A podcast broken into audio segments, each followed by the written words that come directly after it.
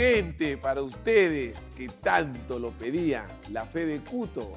Ahora en podcast he preparado las mejores entrevistas de la fe de Cuto para que la disfrutes en tu plataforma de audio favorito. No se olvide que la fe es lo más lindo de la vida. Mi gente maravillosa.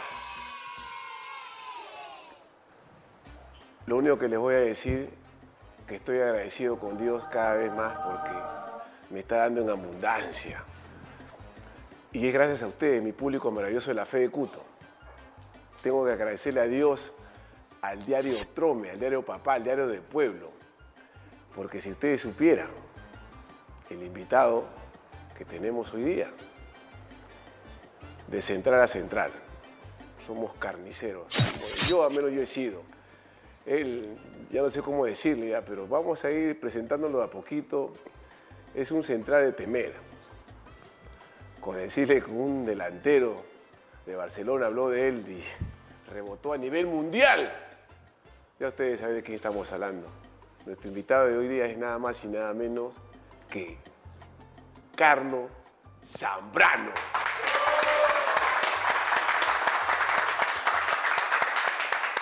Comba, aplaude, comba. Hermano, un placer, un placer de verdad. O sea, ya dije, me, me tocaba a mí ahora. Siempre veía las entrevistas de todos mis compañeros que han pasado, jugadores, exjugadores. Y también quería, sinceramente quería participar y cuando me llegó la invitación, encantadísimo, de verdad. Hoy en día estamos aquí para compartir y disfrutar un poco. Disfrutarlo, lo vamos a disfrutar como, como cuando vamos a una pelota dividida o queremos, queremos sentir contacto, ¿no? Algo queremos parte- sentir, ¿no? es parte de- Es- parte de que Tenemos el chocar. mismo sentimiento, esa, esa misma sensación. Ya ustedes, lo que somos centrales, sabemos lo que, lo que es imponer respeto. Porque si no impones respeto, yo prefiero que me recuerden, no, Cuto cuando te iba, te iba y te agarraba, a que digan, no, Bla- blandito, no, es blandito, el hombre, yo- Entonces, pero vamos a ir llegando a ese tema. Así que yo quiero agradecerte, Carlos, por tu tiempo.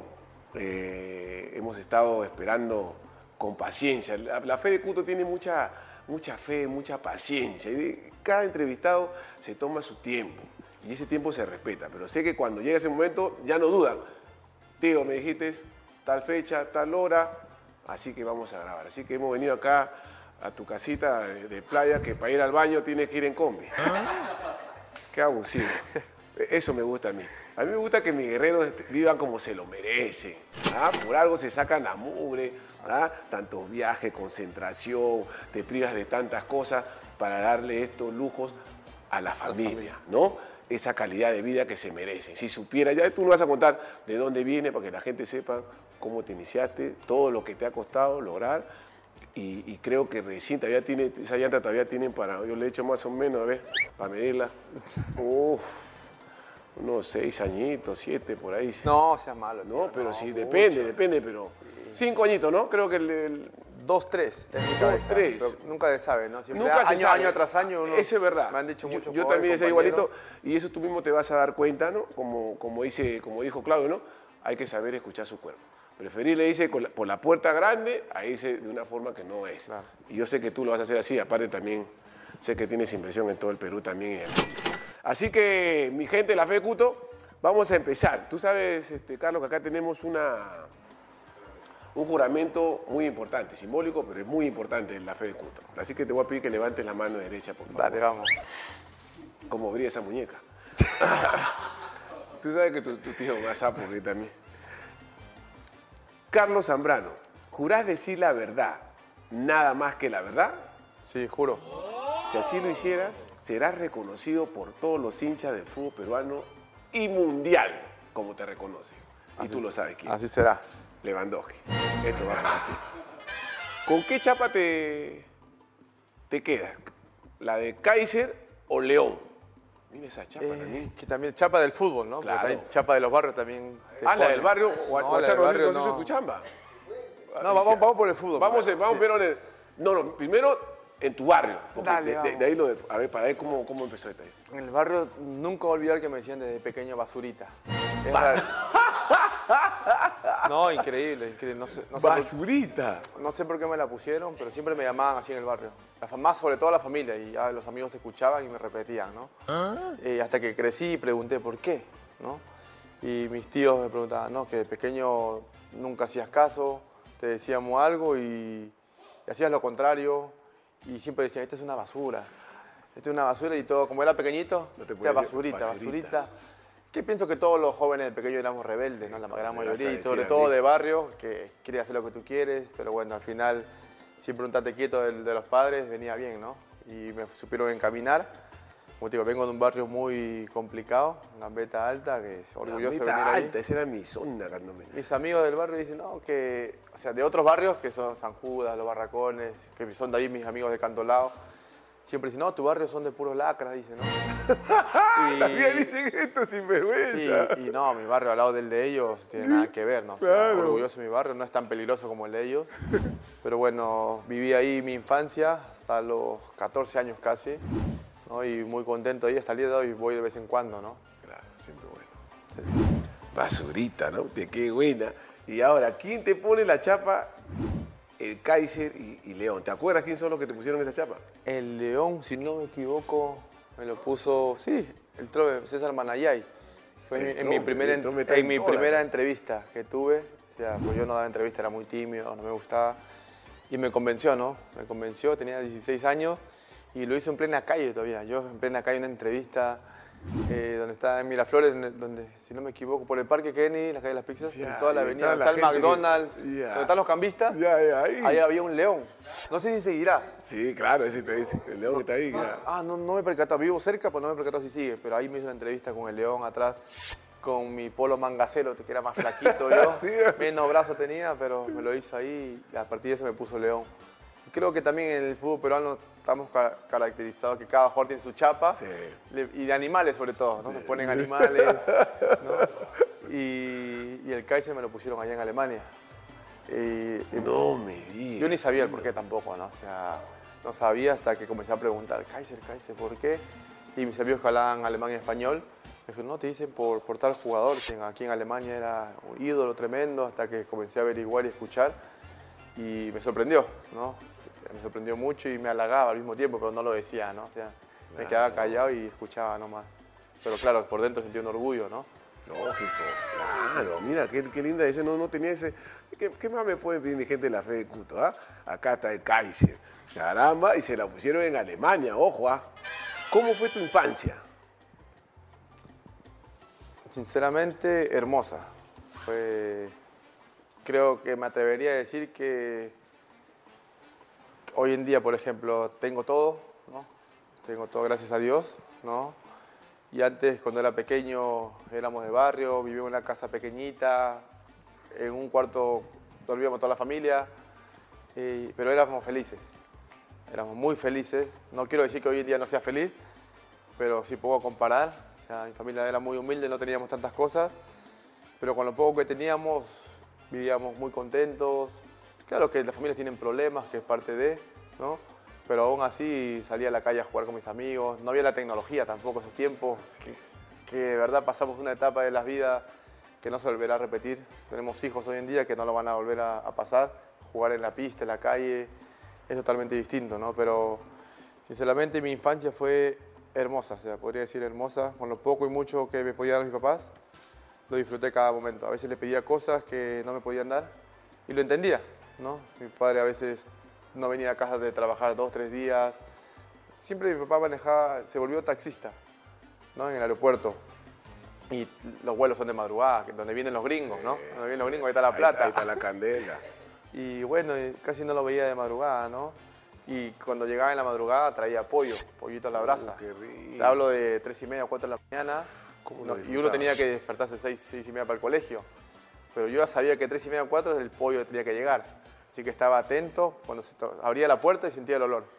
Y yo con mi hermano, ¡uh! nos despertábamos rápido, llegamos a la cama de mamá a comer pollito todos felices y nuevamente a dormir. Pero como te digo, son det- detalles que te quedan grabados, ¿no? Te quedan grabados para toda la vida. Y siempre agradecido con mis viejos, ¿no? Que lo más importante para mí es que se mantienen unidos. ¿no? Una familia unida, como te he dicho, había muchos problemas, no te imaginan cuánto. Ver, ver llorar a mis padres es lo peor que pudo pasar, pero al mismo tiempo me hizo fuerte, ¿no? Y me dio el coraje para salir adelante y sacar adelante a la familia. Sí, yo los he visto, tu papá han ido al restaurante y realmente da alegría. Es, es un sueño que todo niño este, quiere, ¿no? Que sus padres siempre estén juntos y, y- y tú verlos ahora juntos, ¿no? A pesar de tantas cosas que pasaron y ver, ver tu éxito tuyo, de tu hermano, mi compañero de saga, Marco, también que... Mi compañero Oh. Hemos jugado, eh, nosotros somos el equipo de, por si acaso, y no sabe, de, de cachetada, este, de Ay, ay, Solisa, claro, es mi compañero de saga, mete más patada también, es abusivo. este. Cuéntanos alguna travesura así que se te viene a la mente de esos años, en el barrio. Algo así que, que hacías que, por ejemplo, yo me acuerdo, una, la que hacía yo en el barrio era, en Navidad metía eso, la rata blanca, la metía abajo la... la- No, sí, ta- lo hemos hecho todos, sí. la vecina que padre de ahora Sí. No, la, la que recuerdo clavada fue a mi tío. Como tanto me jodía, ¿no? De verdad. Eh, una vez lo chapé, estábamos en toda la esquina del barrio y vivía justo en la esquina mi tío. Yo vivía a unos metros. Yo estaba ahí sentado en la- una escalera en toda la esquina de su casa y lo veo sentadito en la vereda, en la calle, su periódico en las mañanas, leyendo. No sé qué se me vino a la mente. Tenía 7, 8 años, 7, 6 por ahí y me le pongo atrás y lo comienzo a orinar. No sé por qué, de, de locura. Niñito así, lo comienzo a orinar. ¿A orinar? Sí, me bajé el pantalón y me, y me puse a Ah, correr. no, calle, tú estás, estás entendiendo ya- estamos entendiendo ya muchas cosas. Por eso, por eso que me dicen, una basura, Teo. me decía, ¿no? No, no, no sé el por qué se me ocurrió esas cosas, hacerle esa maldad a mi tío. ¿no? No me siento orgulloso, pero era una, travesura de niño. Y a correr. Sí, y mis viejos, mi hermano, todos recuerdan esa anécdota, ¿no? Y mi tío, justo lo vi ayer a mi tío. No, sí, justo lo vi. Ay, Dios mío, no, qué no, bueno. no, lo quiero mucho a mi tío, uno, uno de mis tíos preferidos. No, Menos mal que lo quieres no esa mucho. travesura fue muy fuerte. ¿En qué momento empiezas a jugar al fútbol? Que ya tú, tú te das cuenta que te gustaba, Eh, que te a encantaba. los 8, 9 años ya estaba con, con la emoción del fútbol, ¿no? las ganas de jugar. Que recuerdo que me castigó mi mamá una vez porque me mandó a recoger el vuelto de una pollada en mi barrio. ¿no? Y yo voy con mis amiguitos, acompáñenme, ¿no? todo agrandado. Voy a recibir un, un- un dinero eh, que me va a regalar mi vieja. Era el vuelto, ¿no? Ya pues, eran 36 soles, creo que de vuelto, 40 soles que en esos tiempos era plata, ¿no? O sea, valía mucho la plata. Ya pues, me dan en, en moneda y un billetito de 20 y monedita. Ya pues la guardo mis amigos, le enseñaba a mis amigos, mira, me han regalado todo esto, ¿no? Antes No, no teníamos ni dos soles.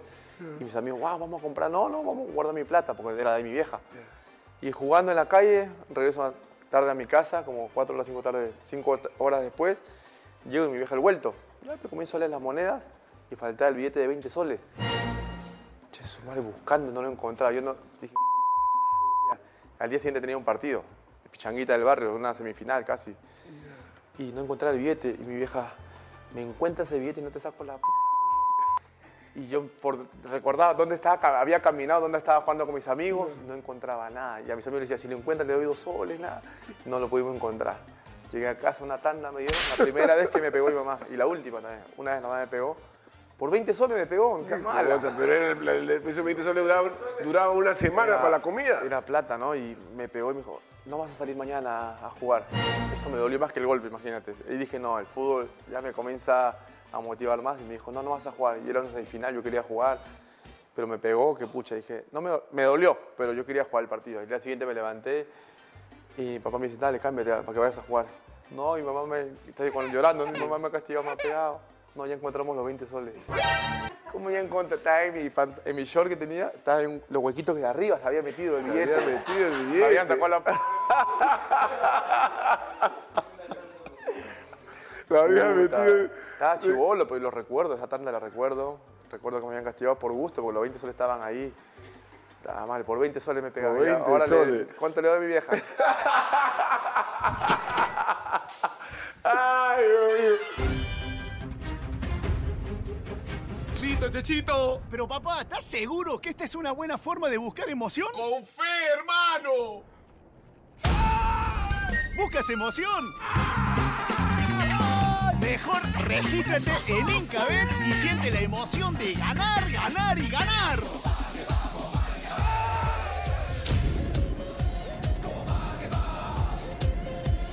Regístrate ahora y participa por estos premiazos.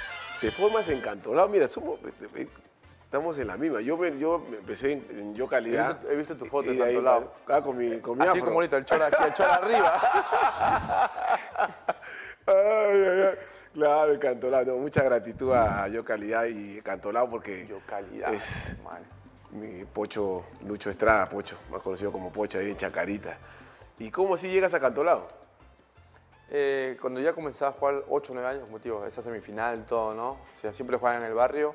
Un amigo de mi viejo eh, le dice, ¿por qué no lo llevas a Cantolao a probarse? ¿No?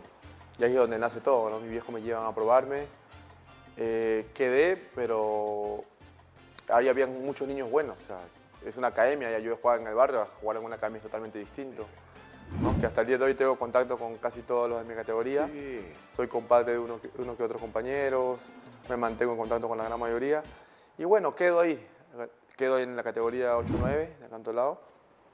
Y, y siempre iba a jugar, a entrenar, y me comenzó a gustar cada vez más. Pero era consciente también que había niños mejores que yo, o sea, soy realista. Y pasaban los años y los profesores, con todos los profesores que pasaba, eh, le decían a mi vieja, de todo este grupo vas a llegar, tu hijo nomás va a llegar. Y es un jugador para Europa, le decían. Por tu talla, ¿eh? ¿De chico eras grande ya? Pero te hablo cuando tenía 10, 11 años. O sea, que le digan eso tan pronto. Mi vieja me decía, este profesor está loco, quiere, quiere, quiere, quiere que le paguemos el mes nomás, la mensualidad. Como tienen esa visión, ¿no? Sí, pe, le decían, 10, 11 años todavía no apuntábamos a eso.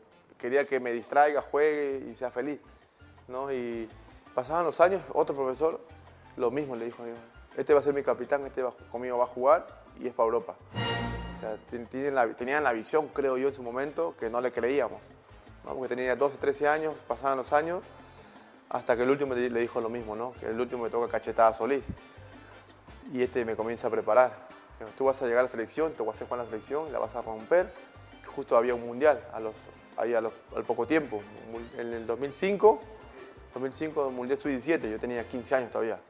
Era para, las o- era para la categoría 8-8, yo era 8-9. Pero me dio, me dio la fe, ¿sí? como dice, me dio la fe, tú vas a llegar, vas a, vas a estar ahí, confía en mí. Ya le dije, bueno, no pierdo nada, ¿no? Vamos a jugar. Comencé a jugar y me comenzó a entrenar, me, come- me llevó a Pachacute una vez, a mí y a dos compañeros más, a subir los cerros. Tenía, tenía trabajaban así. 14, 15 años, ¡ah, su madre! ¿Te imaginas lo que sufrí? Verdad es horrible subir. Bajaba piola, pero subir nuevamente era 10 horrible. pasadas, te sí. hacían 7, 10 pasadas, por ahí más o menos era el promedio. de- En el promedio de entrenamiento antes, ¿no? Y, y bueno, lo recuerdo porque me ayudó mucho, ¿no? Venían los partidos, yo jugaba en Cantolao contra Alianza Cristal, la U, que tenían mejores jugadores, más preparados, más comodidades. En Cantolao teníamos que, en la camioneta de mi viejo íbamos como siete, era Station Vago, iba, Entraban iba todos, casi eh. todo el equipo. Atrás entrábamos como seis, atrás en, en la bóveda de atrás, ¿no? Claro. Como seis nos metíamos, éramos chiquitos, nos metíamos más cuatro, más dos más. ahí. Una locura era. Y pucha, esos tiempos nunca se van a olvidar, ¿no? Por eso que te digo, mantengo el contacto con todos, ¿no? Y esa etapa de Cantolao, sinceramente, para mí ha sido la mejor de mi carrera. O sea, aparte de lo que ha venido profesionalmente, es- eso es lo que me marcó a mí y me hizo crecer. Me hizo fuerte, me hizo solidario, me hizo temperamental. Ahí saqué todo, sinceramente, ¿no? Y la gente a veces no entiende, critican unas que otras partes, ¿no? Pues no sabe lo que uno ha vivido, lo que uno ha pasado en su momento, ¿no? Te entiendo, clarito. Por eso tú, tú eres una persona muy agradecida, ¿no?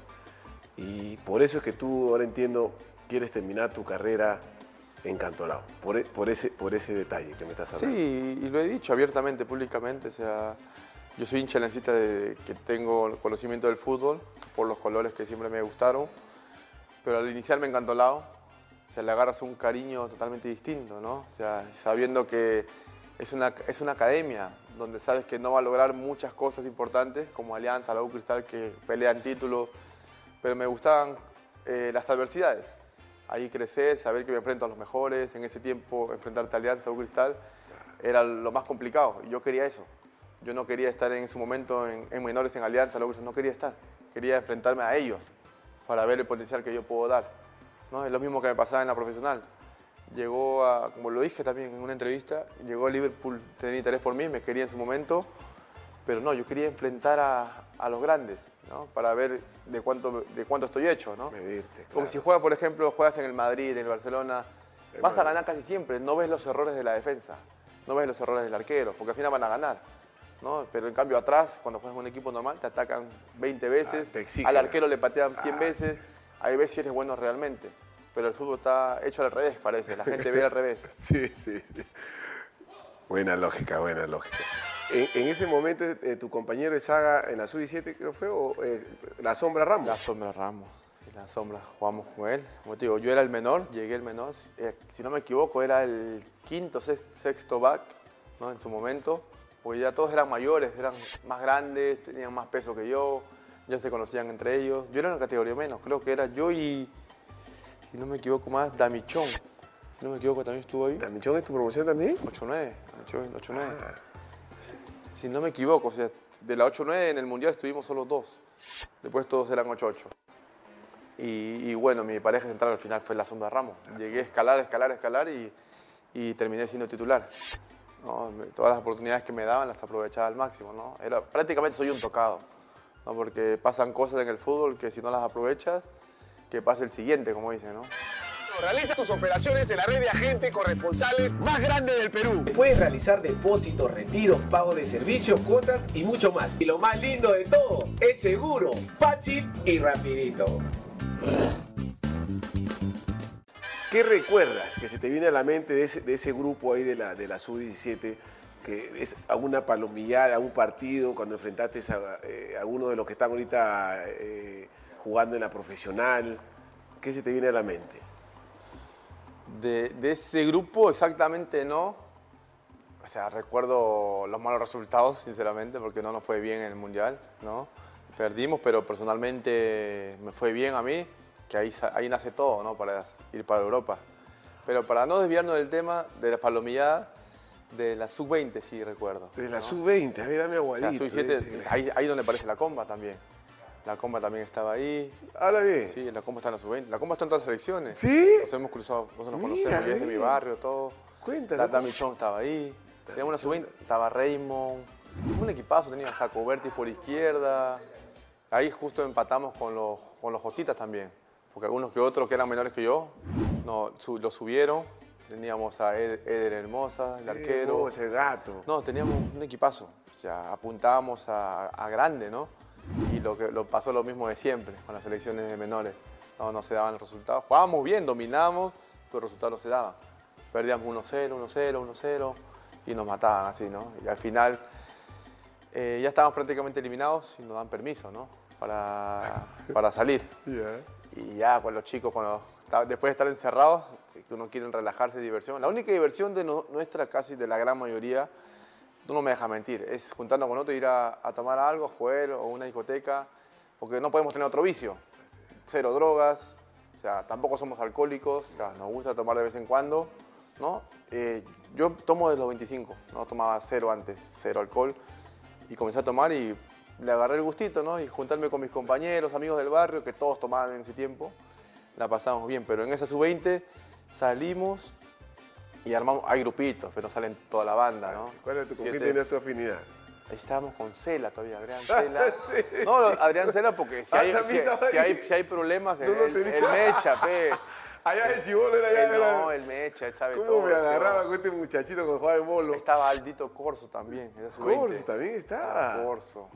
Teníamos un equipazo, teníamos, y no, no se dieron los resultados. Pero bueno, salimos y pasó lo mismo de siempre, pelea. Pelea. Con otro bando, o sea, no sé por qué, pero hubo pelea. Y ahí donde se la aparece, pe. Y se la papa, agarró a 3, 4 y ya estábamos cubiertos, pe. Siempre las peleas cuando hay fiesta. Y recu- recuerdo eso, ¿no? Porque fue fuerte la pelea, ¿no? Y ya está. Y yo tampoco que me meta atrás, ¿no? Yo voy para adelante, si me pegan, me pegan, ¿no? Pero bueno, fue, fue linda anécdota ahí. De ahí el Chalque, te vas al Chalque.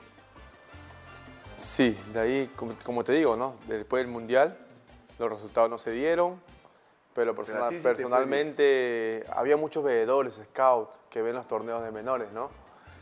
Y como te dije, fue un tocado, ¿no? Después de los resultados negativos, que casi nadie ve, ¿no? Eh, rescataron lo positivo del equipo. Y gracias a Dios yo fui uno de ellos.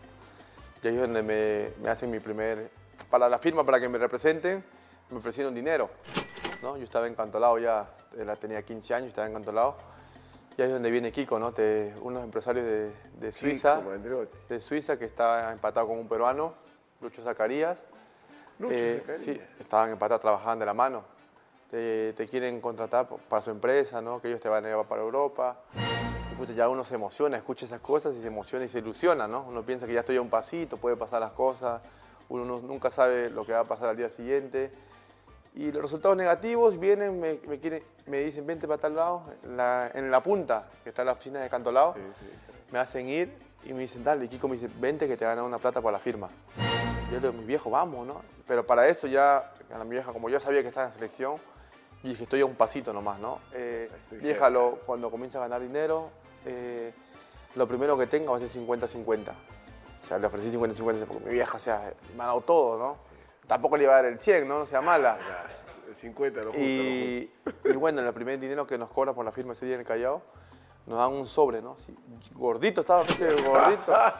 Yo firmé y, pucha, mi familia no, que gana 800 soles al mes, exagerando, ¿no? Y vivíamos bien, o sea, éramos felices con esa platita, hasta que comenzó a abrir y lo cerré nuevamente. Y dije, "Ah, su madre", emocionado, pe, pero dije, firmé y nos fuimos para casa y comenzamos a contar la plata. Había 30 mil dólares. Ah, su madre, que habla bien, no seas abu- Mi vieja llorando de directo, se puso a llorar. Yo no podía creerlo, ve tanta plata. Y dije, ah, su madre. Que bien sobre todavía. Sí, yo lo vi gordito, pero dije, puro soles, no eran dólares, ¿no? Pero bueno, ya mi vieja contenta, le dije, vieja, ahí le, para que escuchen, ahí le dije, vieja, agarra todo, paga todas las deudas que tengas, compra todo lo que quieras y lo que sobra me lo das. No, no sobró nada, no me dio nada. Puta, que esa deuda estaba bien. Creo que me dio mil, dos mil dólares, nomás me dio. Mil, dos mil, ah, su madre, tantas deudas, tanto compraste. No, pero puso el departamento, la casita del segundo piso de. La arregló, claro. La arregló hermosa. Mi abuela vivía abajo, nosotros en el segundo piso. ¿no? Y ahí la, la puso bonita, pagó todas sus deudas. Porque como te dije, ¿no? Eh, minutos antes, veía cómo lloraba la familia, mi vieja sobre todo, ¿no? Por las deudas que había. Y en ese momento yo desde mi cama, como era muy junto, era un cuarto compartido, yo claro. miraba todo un Camarote, camarote, camarote. claro. Eso nos faltaban los camarotes. camarote. Y abría los ojos así y escuchaba los problemas. Todo era dinero siempre. O sea, las familias humildes siempre los problemas que tenemos es dinero. Lamentablemente, ¿no? Pero ahí dije, no, eh, dentro mío dije, yo voy a sacar a mi familia adelante. Lo dije dentro mío, ¿no? Sí, nada más. Y así miraba nomás, yo voy a sacar a mi familia adelante, teniendo 10 años, 11 años, y como te dije, no sé, me presentó lo del fútbol. Ya la tenías clara. Sí, el colegio tampoco he sido un burro, que digamos, pero eh, cumplía, cumplía, ¿no? O sea, no era el mejor, tampoco era el peor, pero siempre copiaba, cuando tenía la tarea, pin, presentaba.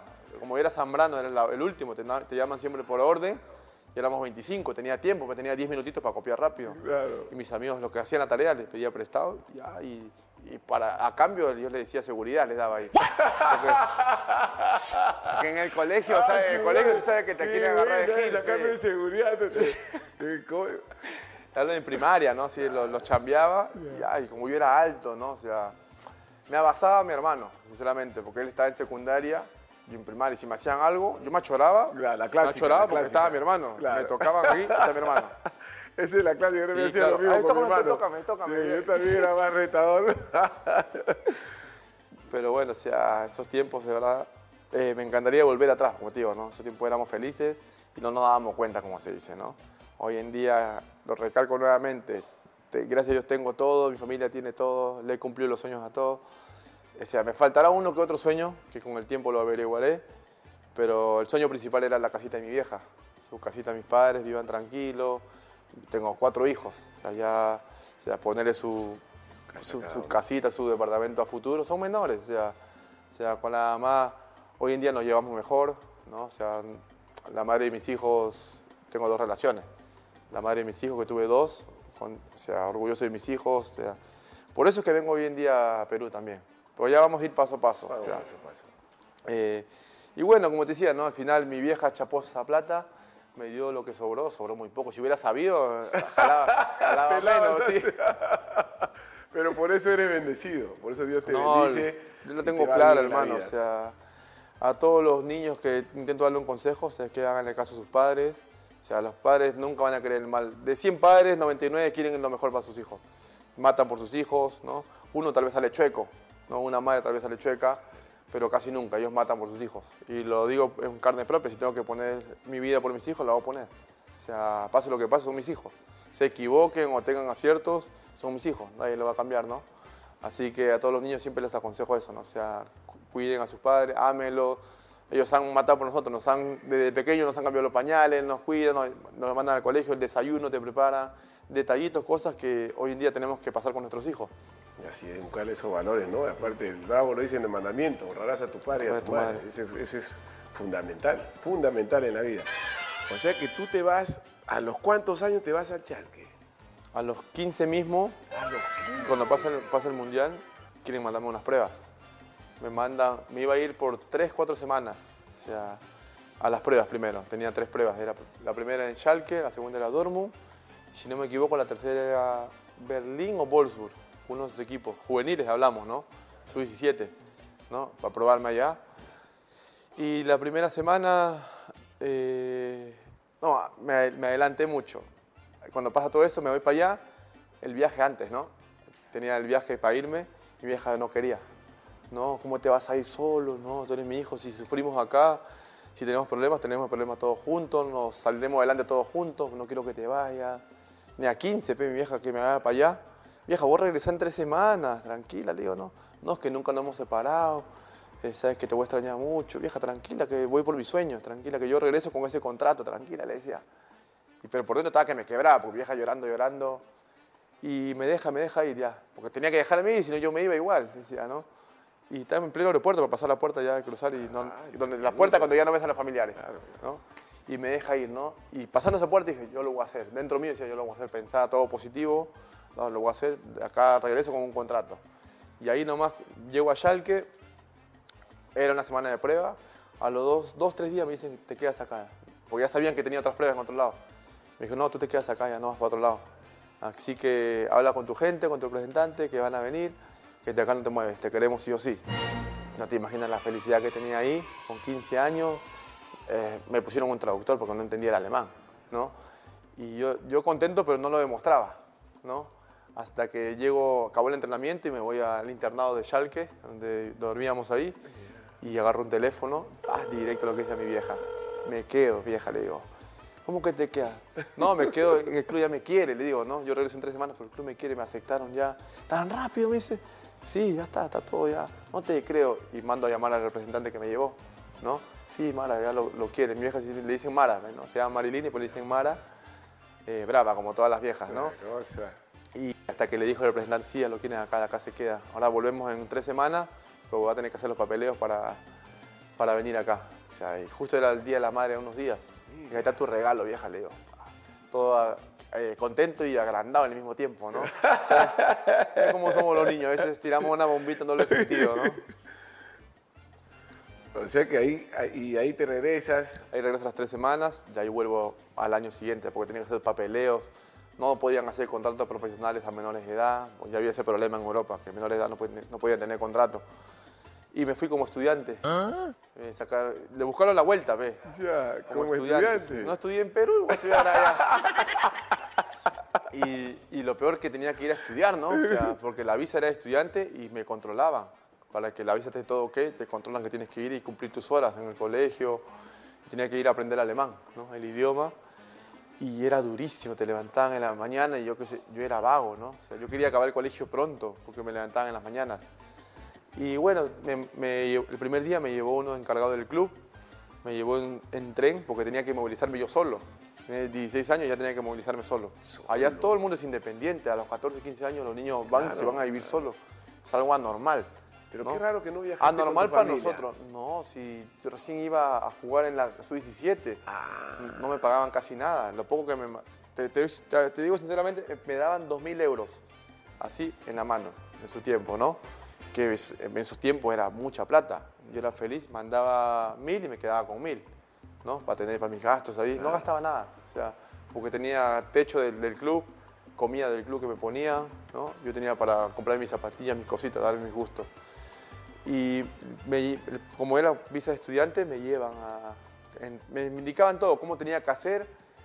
Y era horrible, hermano, porque no entendía nada. O sea, las letras en todas las estaciones de tren, lo único que Pero entiendes tenías es- que estar mosca, tenías barrio. que Porque si no tienes barrio, te, No, claro. te, te perdías por ahí. tenías que ver los números, pues, 0745, 7.45 de la mañana sale este tren. El próximo sale en una hora, 0845, No sé veía la ciudad No, se ríen, pero vaya No, van a ver. nosotros también, que hemos estado ahora, que hemos estado en No, Múnich. ahora porque conoce, pero vete- Uy, de que hemos estado... Imagínate. Un- Pero no, es- se imagina. Y son puntuales, son Sí, puntuales. son puntuales, se te van. Nada que, nada que espera, espera. Ah, qué buena. Ya, y me llevan la primera vez y, y el, y el encargado del club me dice, ya viste cómo, cómo es todo, ¿no? Sí, sí, sí, tranquilo. Ya ahora te regresas solo, me dice. ¿Cómo que te regresas solo? Eso cuando te dicen que te No, porque ¿cómo ya viste, es, es igualito, ahora tienes que regresar. Te espero en el club, me dice. Yo sí, tranquilo, de agrandado, pe. Sí, sí, estaba más asustado. Dije, ¿cómo regreso ahora? Voy a la estación, recuerdo el camino, la estación, pa, me paro acá, busco la ciudad, busco el horario y no veo que hay tantas, tantos carriles, pe, el 1, 2, 3 para que vaya a tal lugar. Solo veo la hora y me paro en un carril equivocado. Y me subo a ese tren porque calculo 7.45 llega este, 7.44 estaba ahí ya, me subí, 7.45 salía el tren. Y no veo nada conocido, pero yo comienzo, eran 5 o 6 paradas de 25 30 minutos más o menos. No veo nada conocido. Ah, no creo que me haya equivocado, dije, ¿no? Ah, Yo tenía un me habían dado un teléfono por si acaso. Y una hora, hora y media en el tren, me bajo, ¿no? Me equivocó de tren. Y yo solo conocía esa ida al, al colegio que me habían llevado. No conocía otras calles, no conocía nada. Pucha, me quedé parado ahí, acá no me muevo más, dije. Me quedé en una estación de tren esperando que suene el teléfono. Pucha, porque tenía que ir a entrenar. entrenar- Estudiaba en la mañana y en la tarde entrenaba. El colegio había terminado a las 11 y media, 12 y mi entrenamiento era a las 4. Tres y media, nada, ve, nadie me llamaba. Hasta que yo sí me gana llamar sí o sí, digo, ¿no? Porque el entrenamiento tenía que presentarme. Yo era nuevo ahí. Cuatro y media no me presento al entrenamiento porque estaba perdido. Estaba en estación de tren, no sabía para dónde moverme. Y ni preguntar porque nadie me entendía. y 4 y 40 por ahí me, me ya- me llama. ¿Dónde estás? ¿Qué- ¿En entrenamiento? Y como hablaba en español, no, me he perdido, creo, estoy en manda. ¿Dónde estás? Le, le pasé a una persona, pa, que habla en directo, ¿no? En alemán. Le dijeron, no te, me pasaron, no, no te muevas de ahí. Y vinieron a recogerme. De ahí me llevaron al entrenamiento. ¡Ah, su madre! Primera y última, le dije, pues tienen que llevarme y traerme para saber cómo moverme, ¿no? Claro. Me dejaron y yo, de, por, como te digo, de agrandado, dije, sí, sí, yo regreso. Sí, yo regreso. Regresé, nunca regresé. Pucha, vale. pero qué lindo ese momento, ¿verdad? Me equivocaba. Te hablo cuando tenía ¿Cómo es, no? 16 años, ¿no? Todo lo que uno tiene que Pero- pasar. Y a esa edad tuya, imagina, yo me muero. No, de agrandado, porque puedo hablar, no conozco, no sé, tráeme de nuevo, recógeme, decir algo, ¿no? poder, claro. Y después ya me indicaron bien y de ahí me comencé a mover como dos años solo, con los trenes, los trenes. Hermoso, la pasaba hermoso. Compraba mi ticket del mes, pim, pasaba directo. Listo, muy bien. Disfrutaba, sentarme con toda la gente. ¿no? En- igual, yo lo hago ahora último, lo hice. En mis vacaciones, hace dos, tres meses, en diciembre, noviembre, me subía a los trenes, sentía una alegría estar en Alemania, volver a esos inicios, los ¿Has lugares ido donde he hace poco, pisado. no? Sí, fue Ah, justo nos dijo por Vita Carrión que habías estado por allá. Sí, fui a visitar a mis amigos con los que juegan Schalke, ya están grandes, ¿no? Uno están, tienen sus vidas, ¿no? Qué bien. Uh, hermosa, la pasé muy bien con ellos, recordando esos tiempos, tomar esos trenes, la misma- los mismos que yo tomaba, ¿no? O sea, Alemania me encanta, o sea, todos los años intento ir y subirme a los trenes, Ya, ¿no? Subirme a los trenes, ¿no? Hay mucha seguridad, la gente no te molesta, son respetuosos, totalmente distinto, otra cultura, ¿no? Pero qué tal mérito tuyo. A, a esa edad yo he ido a los 16 años, pero no, eh, no había forma que yo me, me pueda movilizar. Siempre teníamos a alguien que te movilice, pero solo en un... No es que allá, tú sabes, creo que la gente sabe, en Europa la gente, mejor dicho, los padres sueltan a sus hijos pronto, váyanse ya, no los quieren en su casa. es Acá en. Perú los sueltan a los 40. Hay algunos que no se mueven. No le digas, que está por ahí. Tú debutas en, en- en la selección peruana en el 2008, Sí, con 19 años, en un amistoso con Costa Rica. Sí. Y haces gol, sí, lo recuerdo muy bien. sin haber jugado en la profesional acá en el Perú. Es- eso es lo que me sorprende a mí. Bendecido. Eh, dije, totalmente. un tocado, la verdad. Es que es algo para no creer. Creo que eso se habrá visto en la historia dos veces, tres veces, en el mundo del fútbol, ¿no? Que un jugador no debute y en su equipo y está haciendo juvenil y que te llaman a la selección mayor. Mayor. Que ¿Quién, quién entrenador? no- Chemo de Solar. Chemo de Solán. Eh, como te digo, o sea, es algo anormal que no se ve y no se va a volver a ver, creo. Es lo mismo que vean a un chico en el barrio, ah, me gusta jugar, juega en la selección primero directo. No va a pasar. son casos- No va a pasar. Siendo realista no va a pasar.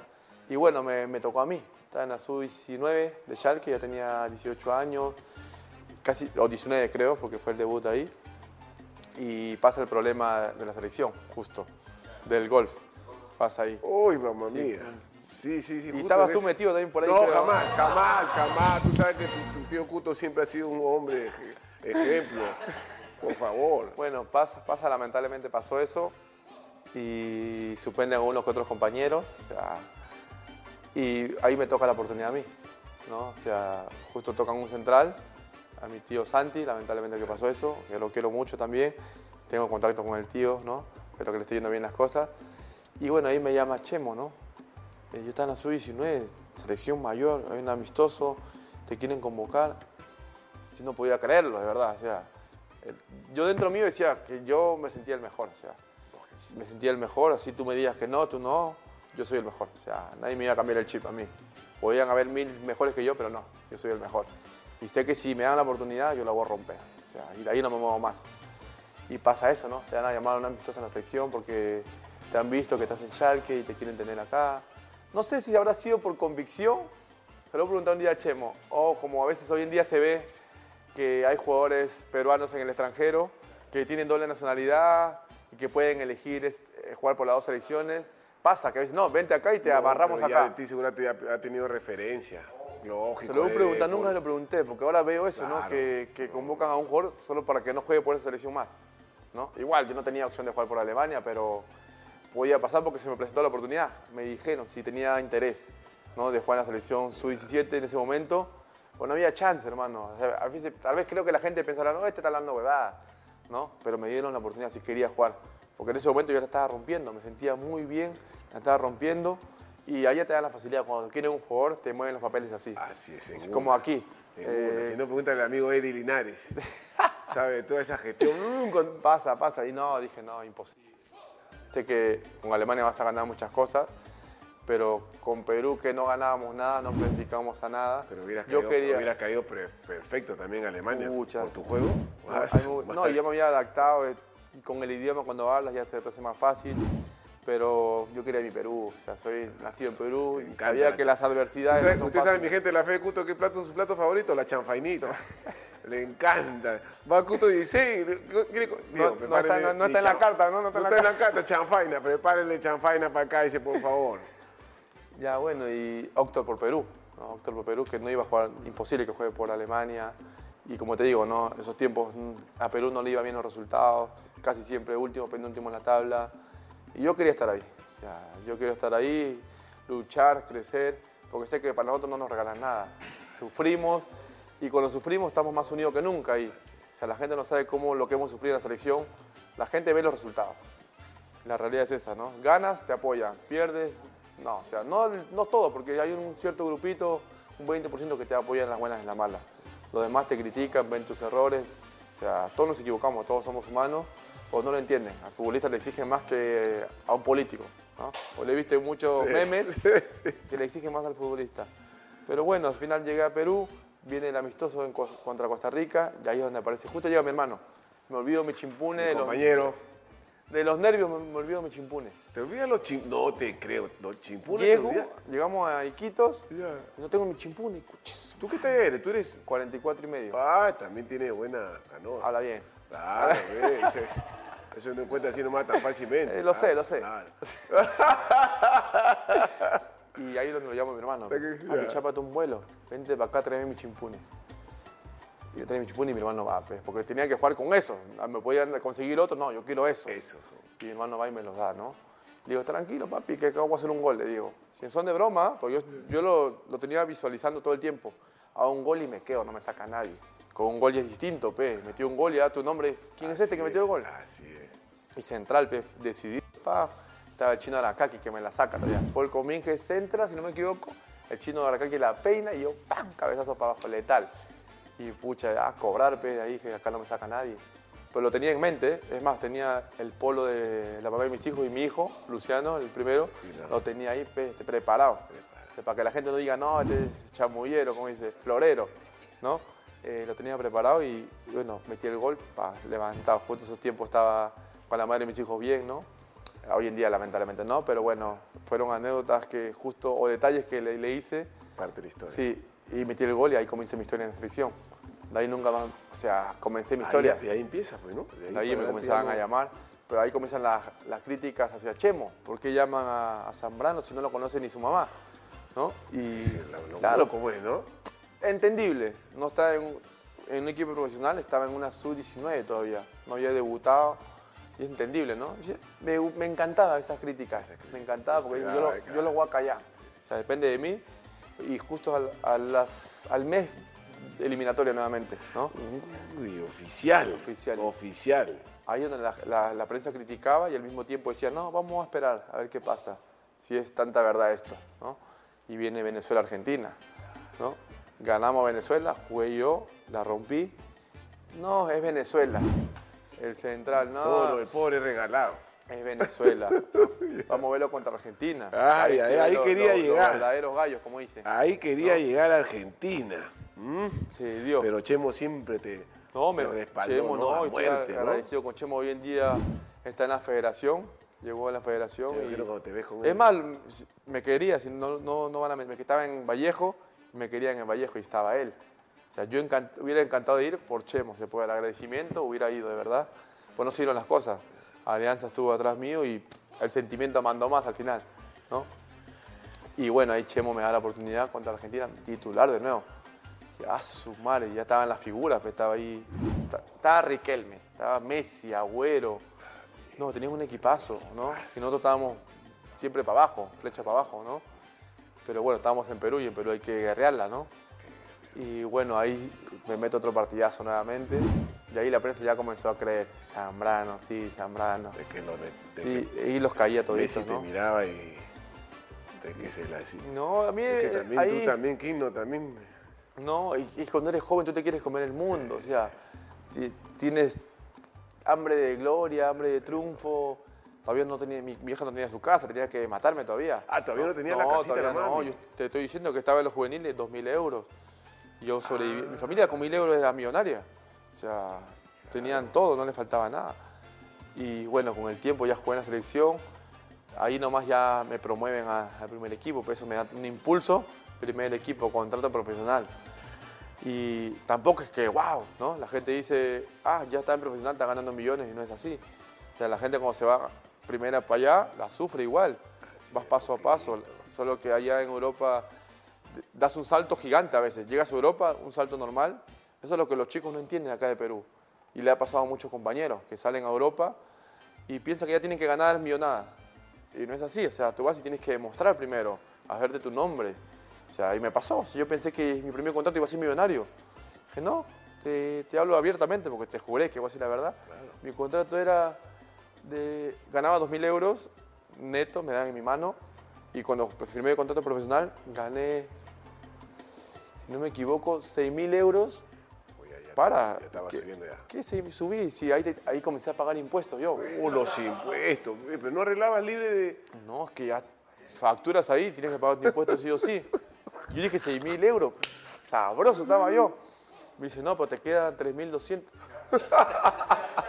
Concha madre, dije 48% de impuestos, todos pagan allá. Siendo soltero y peor todavía, tienes que pagar.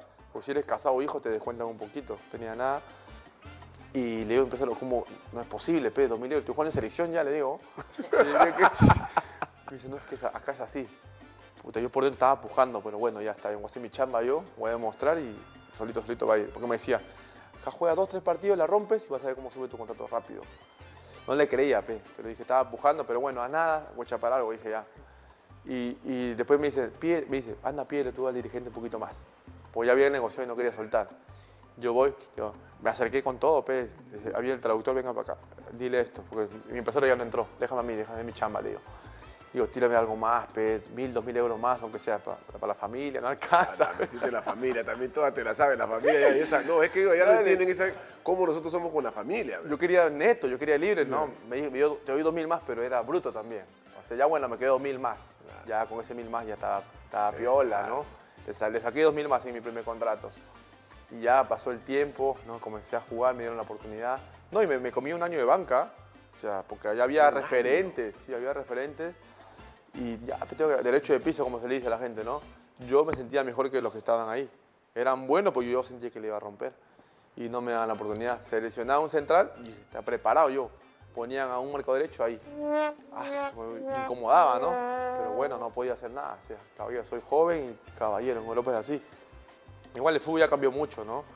Pero antes, como te digo, a, a los chicos, a los jóvenes, Jefferson no me deja mentir. O sea, yo era el menor, me habían promovido recién, él llega justo, Llega justo ahí. llega cuando- justo, ¿no? Y tremendo apoyo fue para mí. Y todos los, los chicos, los juveniles que suben, los mandan a recoger los conos, las pelotas. Claro, sí. sí, veces todo Y hoy en día tú le mandas a un chico y te manda. Uh, se la- ofende. Ah, su- no, como te digo, el fútbol ha cambiado, ¿no? Sí, Igual el respeto es mutuo, igual con los chicos, con los grandes. Hoy en día pertenezco a Alianza y el respeto es mutuo con todos. Pero en esos tiempos te, te chivolean, ¿no? Oye, oye. Así, los grandes. Había muchos sudamericanos, ¿no? Y agarraban la pelota, ¡bum! La tiraban a propósito. Yo los miraba, estos recontra. Caballero, me empujaba, ¿no? Empujaba y ya, me iba a recoger la pelota. Ya está, caballero, perdí. No iba a ir en contra de los grandes, ¿no? El caballero. Y así comenzó mi etapa, ¿no? Hasta que llegó mi primer contrato, hermano. Comencé a jugar y ahí sí ya era feliz, hermano. Ahí sí lo- llegó el dinero de verdad. Llegó el momento. Gracias a Dios, como te digo, siempre me tocó. Y a partir de ahí ya. O sea, igual problemas hay toda la vida. No es que tienes más dinero, ya estás bien, ¿no? O sea, el dinero te ayuda mucho, te ayuda mucho. Eh, los problemas van a aparecer, pero mientras más ganas, más gastas. Y tienes problemas, problemas más grandes. O sea, era jodido, ¿no? Hoy en día estoy tranquilo, no por el dinero, no porque toda mi familia tiene salud. Tiene salud, está tranquila, es mis hijos están bien, que eso no lo compra nada. O sea, Caice, cuéntame ese partido en el Monumental, el mejor estadio del mundo. No, tampoco así, ¿eh? Estamos, estoy, acá, ¿Cuál, pero es el, que el, estoy- el Negrenco? no se puede conversar seriamente. El partido con Argentina. Te agarraste con De Micheli ahí. ¿Qué pasó? Cuéntanos ese partido, porque el loco, el loco cree que él ha ganado solo ese partido. El, el loco, no sé, consigue con... ¿Se acuerda de esa jugada? Y- No, es que es, que es- es normal también, uno, se- uno se agranda, todos los jugadores tenemos nuestra parte agrandada. Pero ya, ya, pero ya fue, ya, pues, loco. Yo también, en esa jugada yo me agrando porque quien lo presionó a Messi para que la cague Messi fui yo. Fui y la soltó así pero él no rapidito. cuenta eso, pero él solamente No, se enfoca en la, eso, la todo, corrida todo, que todo sea. agarra su parte. Lógico, pues. Y el Cholo Fano también puede decir, si yo no me tiro, no meto el gol. Y Claro. no, el trabajo del, cho- del loco Entonces cuéntanos cómo ya tú estuviste en el campo, ya cuéntanos cómo fue eso. No, o sea, aquí hay partes también, ¿no? O sea, en el gol ya estaba el minuto 93, creo. Ah, su madre. ¿no? Ya- 93. Y Messi la tenían, ves, para acá, para allá, para acá. También eran unos monstruos, como te digo, todos, ¿no? La cuidaban bien. Y nosotros corríamos, hicimos nuestro trabajo. Si hubiéramos perdido ese partido, nos hubiéramos ido tranquilo igual, porque metimos. Nadie esperaba nada de, de nosotros, porque estaban prácticamente eliminados y nosotros- el grupo mostró otro carácter, ¿no? Que debería ser Carácter. siempre. Y bueno, la pelota va para la izquierda y se la dan a Messi, ¿no? Yo soy marcador central derecho, yo me crucé. Y lo corté hasta la esquina. Pues yo iba a cortarlo, yo iba a cortarlo ya. De allá no tenía nada Sí, que tenía que hacer. la banda izquierda. Claro, ya. Voy hasta allá y, y pum, voy a ajustarlo y Messi la suelta, ¿no? Y le queda. No sé quién le quedó. A Rengifo, Rengifo hace con el loco y el loco ¡pin! se fue y lo chapó a mi ex entrenador, a Bataglia. Yo lo jodí a Bataglia, lo jodí. ¿Te ¿Qué le acuerdas de esa pasó a jugada? Bataglia? ¿Qué te dice él? Su punto de vista que se confió. Se confió porque tenía te- que él tenía amarilla, tenía amarilla. Si no lo corto porque tengo amarilla, me dice. Pero ¿qué vas a ver? Pues, o sea, eso es lo que pasa a veces, ¿no? Que va a arrancar. Y a veces eh, me pasó en el clásico, eh, que me expulsan a lo último, la última jugada.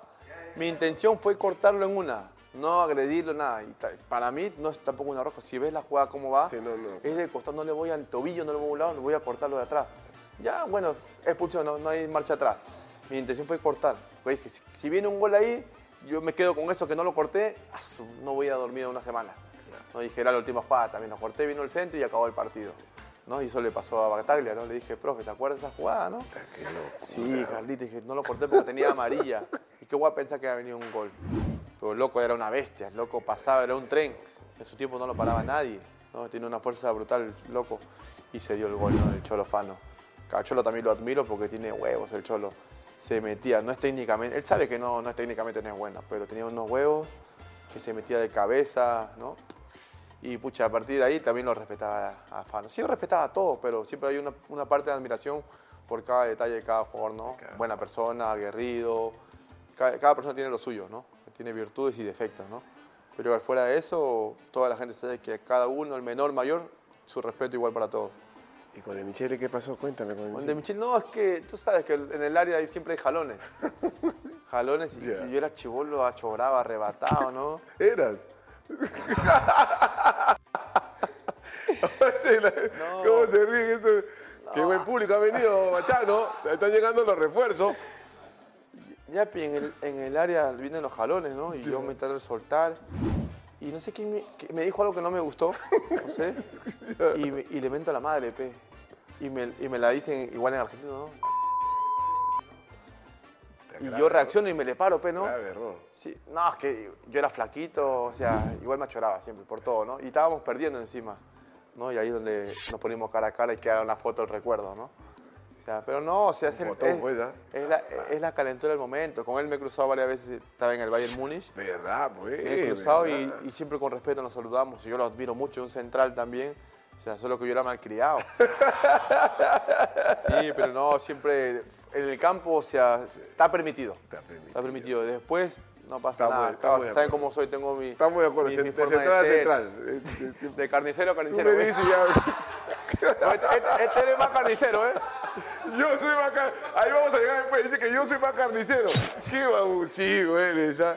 Luego debutas en el Chalque, en la profesional. Cuéntanos cómo Por fue. eso, ahí viene la selección, esos partidos importantes, y me da un impulso tremendo, ¿no? En Chalque sabía la joya que tenía al verme jugar así. Ya. Y me aprovechó, ¿no? Aprovechó su momento y me contratan, ahí donde viene mi contrato, donde yo la peleo. Y como te digo, el primer año me comí banca, yo sabía que podía dar. Ya había jugado en selección, ¿no? Con todos esos monstruos. Claro, ya. Y no, pues, jovencito, tienes que esperar tu momento. Ahí es el error de muchos jóvenes, ¿no? Que no tienen la cabeza fuerte, que piensan que ya tienen que darle todo porque vienen del extranjero. Y no es así, ¿no? O sea, mi contrato, como te digo, fue chiquito. Yo sabía que si después de esos partidos contra Argentina venía Alianza Cristalú, me iban a pagar más que allá. 10 mil dólares me podían dar tranquilo. Así es. ¿no? Pero me- me- yo sabía lo que iba a hacer allá.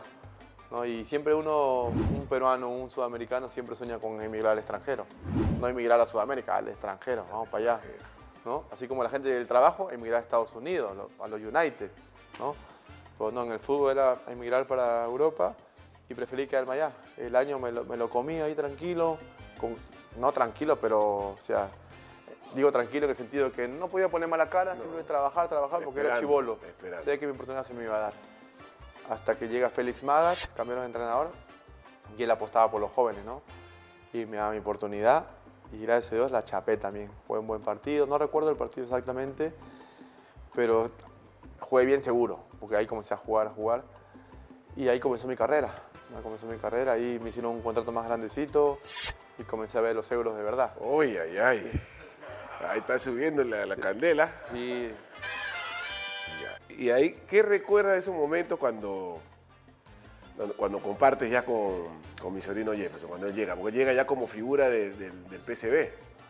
Lo que recuerdo de la convivencia con Jefferson es distinta a lo que recuerdo de la convivencia en el club. Hay un mito que dice que te quedas con los vueltos cuando te mandaba a comprar. No, sí, yo, yo lo he dicho en una entrevista también. Pero si ya está- negro- tu plata, tú también, todo, también querías... No, él no está en monto, pe. Ah, estaba en monto, Está en ¿no? monto, venía del PCB ya, ya, ya consolidado. Yo te digo, yo ganaba lo que te dije, casi 3.000 netos. Y mandaba para la familia la mitad, porque ahí seguíamos 50-50. Claro, claro, Y, si le decía 40, mi vieja se choraba. Cuenta, no, ya la habías acostumbrado, está como la mamá Princiu, hecha ella, ¿no? Y, eso no es todo. Ese jugador, picaba también alguito. Ah, también, mi compañero saga también. 50. Ah, si este chalequea en el colegio, pues también dice, echa, echa la vaina, hacía la de cocodrilo, echa casi roche. Que no vea a nadie. Sí, así, así es la vida, ¿no? Así es la vida, ya está. ¿En qué estábamos? Disculpa. El- el- el- con Farfán, con Jefferson. Ya. Que. Sí, deja, la, cu- la cutra que te metía, la cutra.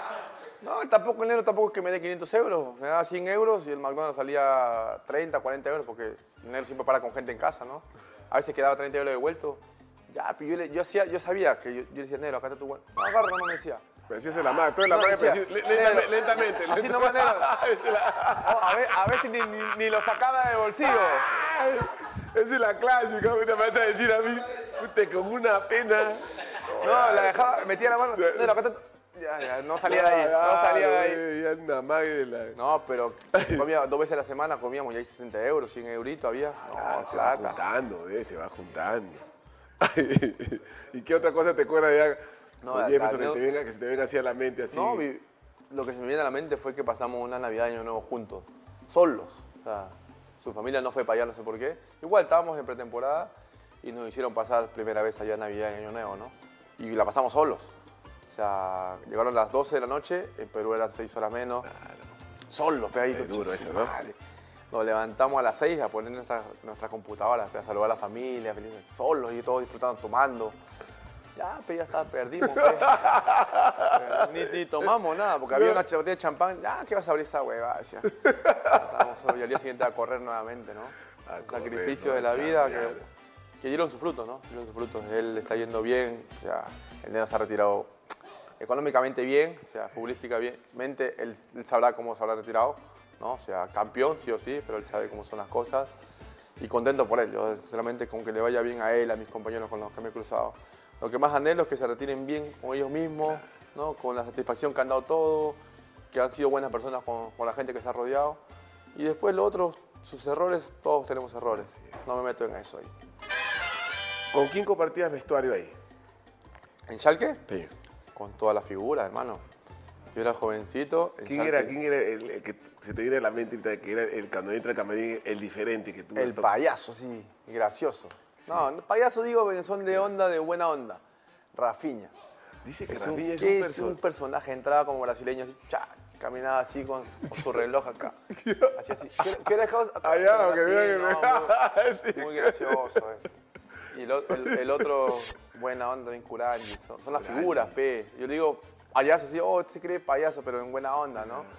Que Brañi, ¿qué maneja- tamaño era? Un metro noventa, ¿no? 1.94, por ahí. 1.90. Gigante, cochísimo.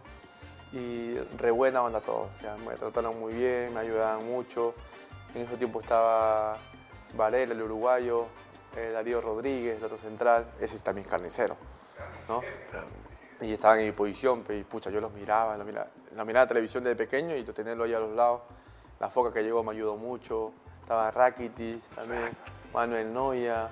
O sea, después Raúl, llegó Raúl. Raúl Compartimos un mes de camerinos, de ahí yo me quité a otro equipo.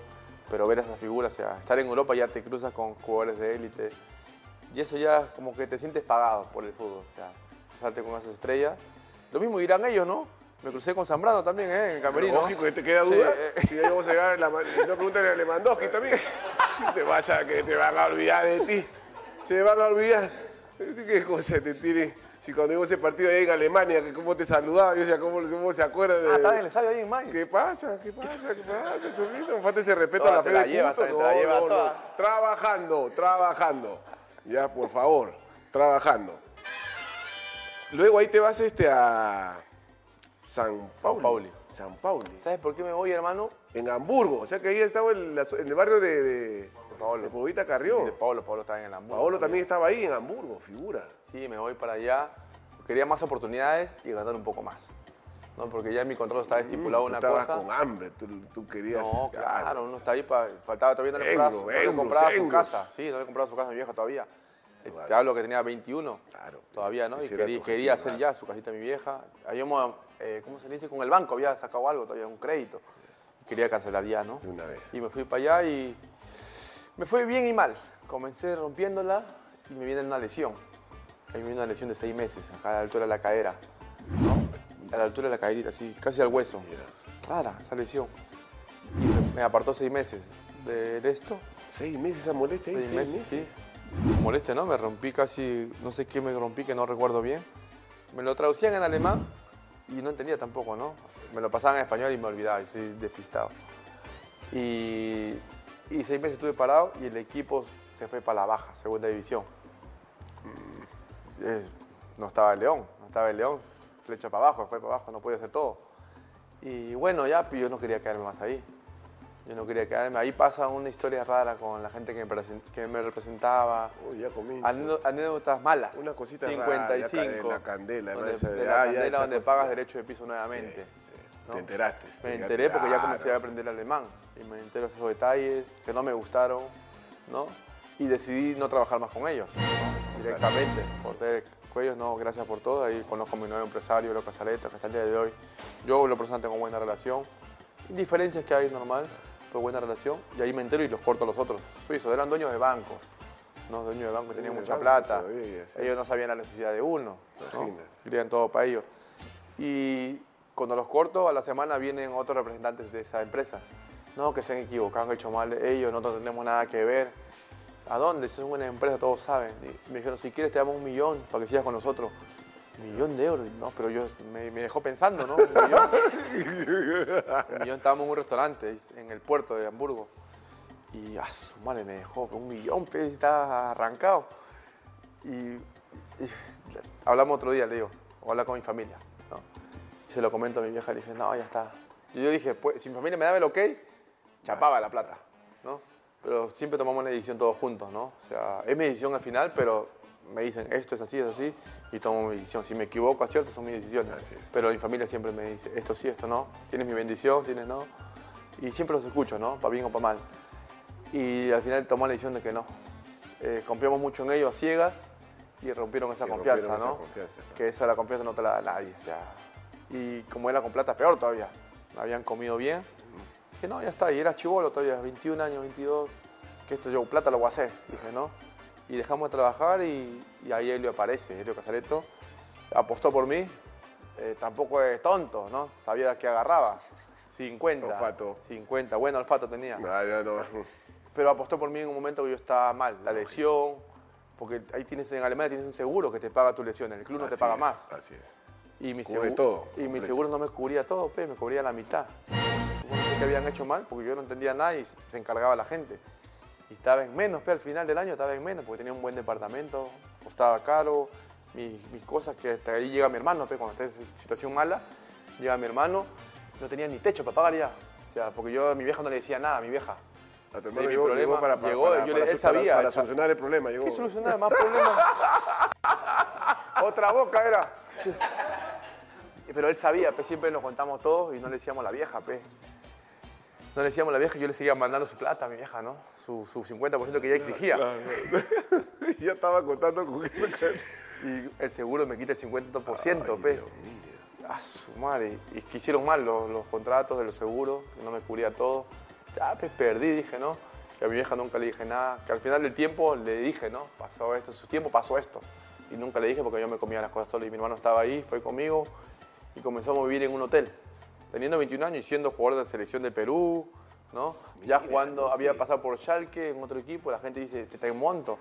Y no saben la realidad de lo que uno puede pasar, cosas buenas, malas. Y bueno, estábamos en un hotel y vivimos como un mes, vivimos ahí. Un mes vivimos ahí. Y un hotel baratito, nada de cinco estrellas, tres estrellitas creo que eran. Y bueno, vivíamos ahí. Y ya pasó el tiempo y dijo, vamos a salir adelante con esto nosotros. Va a pasar, todos pasamos cosas malas. ¿no? Son pruebas que te mandan de arriba. Y yo estaba confiado que voy a salir de esta. Me recuperé de la lesión y volví con fuerza, hermano.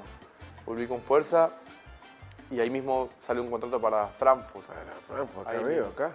Ahí mismo sale el paso a Frankfurt. El equipo, 2012. el equipo baja a Sao Pauli. Hice una mini pretemporada, me recuperé y me llaman para ir para allá. El entrenador Armin Fe. Yo ya hablaba un poco alemán, un poquito masticado, y me llama que me quería allá. Yo quería arrancar de ahí, donde sea, quería irme. Y se me presenta la oportunidad en Frankfurt. Y ahí donde pasa la magia, donde pasa la magia. El, el- afuera de controlar la etapa inicial, fue el mejor momento de mi carrera en el fútbol. O sea, me sentía como si estuviera encantolado, como si estuviera jugando en el Callao, en las Feliz, pistas. feliz. Sentía el, el entrenador era como mi papá, o sea, sentía el apoyo de él. Eh, así te equivoques, tú vas a jugar conmigo siempre. O sea, juega como tú sabes nada más. Te he traído así para que juegues conmigo acá.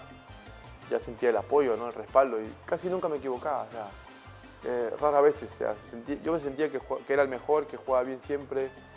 Y ahí nomás el equipo Frankfurt había subido a primera recién. Clasificamos directo a UEFA. Las cosas se me dieron, la hinchada me comienza a querer ahí hasta el día de hoy. O sea, no, estuviste, creo. O sea, entrenamos el partido de Alemania. Al día siguiente que perdimos, ent- entrenamos ahí en el campo de Frankfurt. Que no pude cubrir esa. Y la, La gente estaba ahí esperándote. no había casi nadie. Llegamos, habían cinco gatos curiosos que estaban por ahí. Comenzamos a entrenar y llegaron como 40, 50 personas directo. Yo sabía que era por mí. Creía, ¿no? Primero. No me daba cuenta hasta el final. Ah, Salí de entrenamiento y había niñitos. Mira. Carlos, Carlos. Y el único Carlos que hay justo, ¿no? Y bueno, salgo a entrenar y todos pidiéndome fotos, autógrafos. Digo, pucha. Me subo al bus y comienzo a analizar, ¿no? Pucha, he dejado huella acá entonces. La gente me recuerda, me que no estoy hace siete años ahí, siete, ocho años que me retiré del Frankfurt. del 2012 Cuatro años, cuatro y medio hasta casi. 2016. Sí, a, mi- a mitad del 2016. ¿Y qué ¿no? te acuerdas de, de- de- Me acuerdo todo, hermano, todo. Sinceramente, yo soy olvidadizo, pero ese tiempo fue tan feliz. O sea, no era tema de dinero. Ganaba bien, pero era feliz. O sea, y bueno, como te digo, a lo que voy es que la gente aún me tiene un cariño ya. A veces, a veces recibo mensajes de la hinchada de Frankfurt que me quieren. A veces, yo publicaba hace poco, cuando estábamos en Alemania, estábamos en Frankfurt, justo en la ciudad. Cuando íbamos en el bus, la ciudad que amaba la ciudad. Y todos los hinchas de Frankfurt te extrañamos, queremos que vuelvas, pero ya casi siendo realista es imposible por la edad que uno tiene. Ya, ya, pero yo era feliz, o sea, lo que viví ahí, mantengo contacto con varias gente de ahí, con los utileros que siguen siendo lo mismo, o sea, muy buena relación con la gran mayoría. Algunos dirigentes siguen ahí, me escribo, o sea, los contactos están. Para el futuro creo que van a estar los contactos. Claro, porque tú puedes ir tranquilamente. ¿Te gustaría tener, digamos, algo allá que te, que, que te vincule me de poder gustaría ir viajar? a, a visitar. Yo voy a viajar siempre para allá. Frankfurt es como mi casa. Es como mi ¿No casa. compraste alguna propiedad, nada no, por allá? nu- nunca estuve en mi mente. Nunca estuve en mi mente comprar algo. No, siempre alquilaba, alquilaba la plata al, al tacho prácticamente. ¿no? Era, lo ideal era comprar un- esto y después alquilarlo. Pero no, nunca estuve en mi mente. No pensaba totalmente distinto. Ya cuando vas creciendo ya piensas totalmente distinto. Y ¿por qué no compré? ¿No? O sea, todo al revés. Pero bueno, los años te dan eso. ¿no? ¿Con quién compartías vestuario ahí? De, de- de- que de los que yo mantuve mucho contacto, llegó a estar Nelson Valdés, el paraguayo, El paraguayo. que hoy sea un buen amigo, ¿no? Después de los que puedan conocer el arquero de la selección Kevin Trapp, que estaba en el partido también, es amigo mío. Después el capitán de Japón, eh, Hasebe, sigue siendo, tiene como 50 años y sigue jugando. Ah, Increíble, el chino sigue ahí, ¿verdad? Eh, capitán del ah, ¿él club, jugó contigo también? Sí, sigue ahí. Desde que yo llegué, él llegó, sí, sigue ahí, es un ídolo ahí. Y en, y en Japón más todavía. ¿no? Más No, es un ídolo. Y después con Alex Maya, que era la- es el dios del fútbol, le dicen allá. O sea, lo aman a él. Es, es- es la insignia del club. O sea, yo llegué y es el goleador. Salió goleador por encima de Lewandowski esa temporada que llegué. Y la anécdota fue que con él le dije, hermano, tú metes goles que yo te voy a hacer goleador, le decía. ¿Cómo me vas a hacer goleador tú si tú no me das ni un pase? Dice, ¿no? Tú tranquilo, que el que te sigue es Lewandowski, ¿no? Siempre Lewandowski, siempre goleador todos los años. Ah, ahora entiendo. Y con nosotros, las veces que hemos jugado, nunca metió gol. Tú metes tus goles nomás que no te va a alcanzar. No lo alcanzó, pero él metía goles, goles, y Lewandowski metía goles y goles y goles. Y cuando nosotros no metía goles. Y tú tranquilo, voy a hacer mi chamba. Yo me encargaba de él. Por eso siempre, pum, pum, chocábamos en todas las jugadas. Si iba por otro lado, yo lo seguía para allá. ¿Por qué te recuerdo? No, yo me cruzaba. Este no. Y salió goleador mi compañero. Me ha hecho acordar una anécdota que me pasó a mí también. Como bueno, decir, so- somos, carniceros, tú, tú más Tú más. yo. Tú más, tú no eres abusivo tú. Yo tengo una pierna nomás de mi sobrino Cáncar nomás, que ya le pedí la disculpa. Pelota dividida, ojo, pelota dividida. Y este y el pana estaba que disputaba el- el- la tabla de goleadores, pues te, te pagaba por cada gol. Eh, una casa de apuestas pagaba por cada gol. Y el pana no va a Ayacucho por X motivo, mi goleador, ay, ay. Y este y me dice mi capi, habla con Balbuena y había este, el, el colombiano que estaba con él, que, que se fue, ese año se va, al año siguiente se va a España, a Osorio, ¿no? El colombiano, estaban ahí, goles. Y allá metía de a tres, pues en Ayacucho se hacía fuerte, metía de a tres, dos. Y yo le digo, pana, ¿ahí cómo es? Tú tranquilo, Capi, yo te tengo tu jarabe palo. Ya tú sabes cuál me gusta, sí. Para ti, para Parbuena, para Parbuena. Y en el partido allá, en Ayacucho. Y el chivolo me miraba y yo le decía ya, acá no vas a hacer goles, o le va a hacer el pana. No me hablaba, pero yo respetuoso, chiquillo. Y ya, partido va a ir el bum, pa, pa. Y el chiquillo se daba cuenta que no iba a hacer gol. No iba a hacer, la misión estaba clara, Barbuena por un lado y por Y viene ni Montalva. Mi causa, mi promoción de, de la U. Puto, hermano. Que el muchacho sea goleador. ¿Cómo le dije ni? No, ya habías arreglado por fuera. si, si yo te arreglaban antes. No, eh, eh, él quiso hablar como. Yo, yo entiendo que él quería como que, que el muchacho sea. Yo le dije, el goleador va a ser el pana. Me mira así, pero no, no, no, le dije, mi misión es que no haga gol y la voy a cumplir. Dicho y hecho, el partido le ganamos, patamos, le ganamos 1 a 0 a, a Ayacucho ya. Y el pana nos pagó como tenía que pagarnos. pues. Ahora entiendo lo tuyo, cuéntanos. Tú, cuando jugabas contra Lewandowski, ¿tú qué, qué pasaba por tu mente? Cuéntala. A mi gente le gusta el agüito. ¿Qué pasaba por tu mente? No, son. En el momento era la rivalidad, o sea, jugaba en los mejores equipos que te dije, ¿no? Me gusta enfrentarme a los mejores equipos. Era el Dortmund era el Bayern, jugaban los dos equipos. No te miento, habremos jugado 8 o 10 veces, ¿no? Y ya se volvió una rivalidad, ¿no? Se volvió una rivalidad que, que cada vez que jugábamos, a partir del tercer partido, ya era una fiesta en Alemania. Jugaba Lewandowski con Zambrano siempre, ¿no? No era los equipos, era, mencionaban así, o sea, y ponían como un box, un ring de box prácticamente, ¿no? Las imágenes en los periódicos. Ah, Cale, también tiene su cosa, también su aguadito, también la, prensa allá también. ¿no? Y la gente disfrutaba, mis amigos, ¡uh, qué buen partido! Toda la gente se ponía a ver ese partido porque la rivalidad, ¿no? Y siempre era ajustado los partidos, o sea, no es que nos meta el Bayern 5 o nada, ¿no? Siempre a veces, em- nosotros empatábamos, Bayern es un equipazo, Bayern, o sea, o sea, pensar en ganarle ya sería surrealista. O sea, la fe estaba, nos vamos a hacer el partido, si perdemos, perdemos luchando. Pero tenían a Ribery, a Robben por derecha, estaba Schweinsteiger, estaba Müller adelante que la metía, hasta con la oreja la metía. Pucha, ya, nosotros, nosotros un equipo humilde veníamos, ¿no? Le hacíamos partido, pero este no va a meter gol. Que meta otro gol cualquiera, pero yo la tenía clara. Este no va a hacer gol. Porque siempre salía goleador, pero ya daba rabia. Siempre se la llevaba él, facilita. Diferencia de goles, 15 goles, lleva, que abusivo. Y ese tiempo fue que mi amigo estaba metiendo los goles, los goles. Y lo peor de todo que se lesiona seis semanas antes, ¿no? Se Problema, espiña, problema. pero ya había sacado ventaja y en ese partido, y a Frankfurt siempre le hacía partido y dije, acá no va a hacer gol, mi casa tiene que salir goleador, lo mismo que te pasó. Y nunca pudo hacer un gol.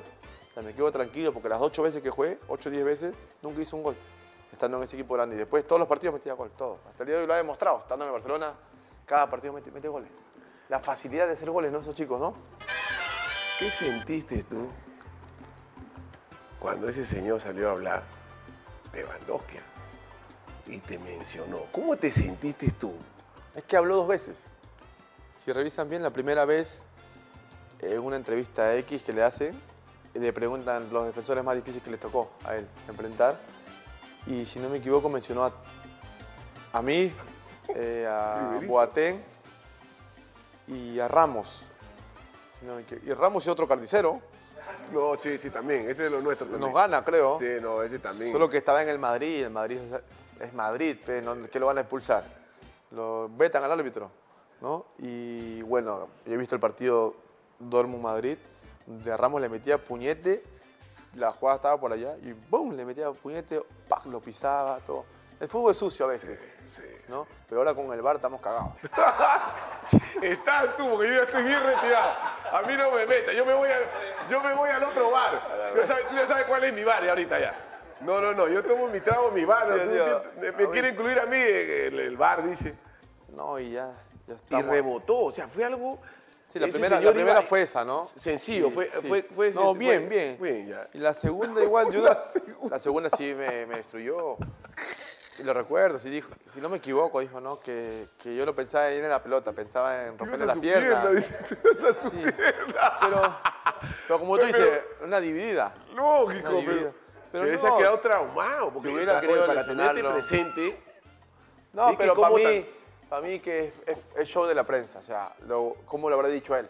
¿no? ¿Cómo Claro, lo tomas tú? pero- y la prensa lo pone distinto, pero te ¿no? tiene presente. ¿ve? Eso, eso para mí ya es wow. Como central. Es como que yo, yo lo, lo- acaricié nomás Neymar y la gente se quedaron con esa.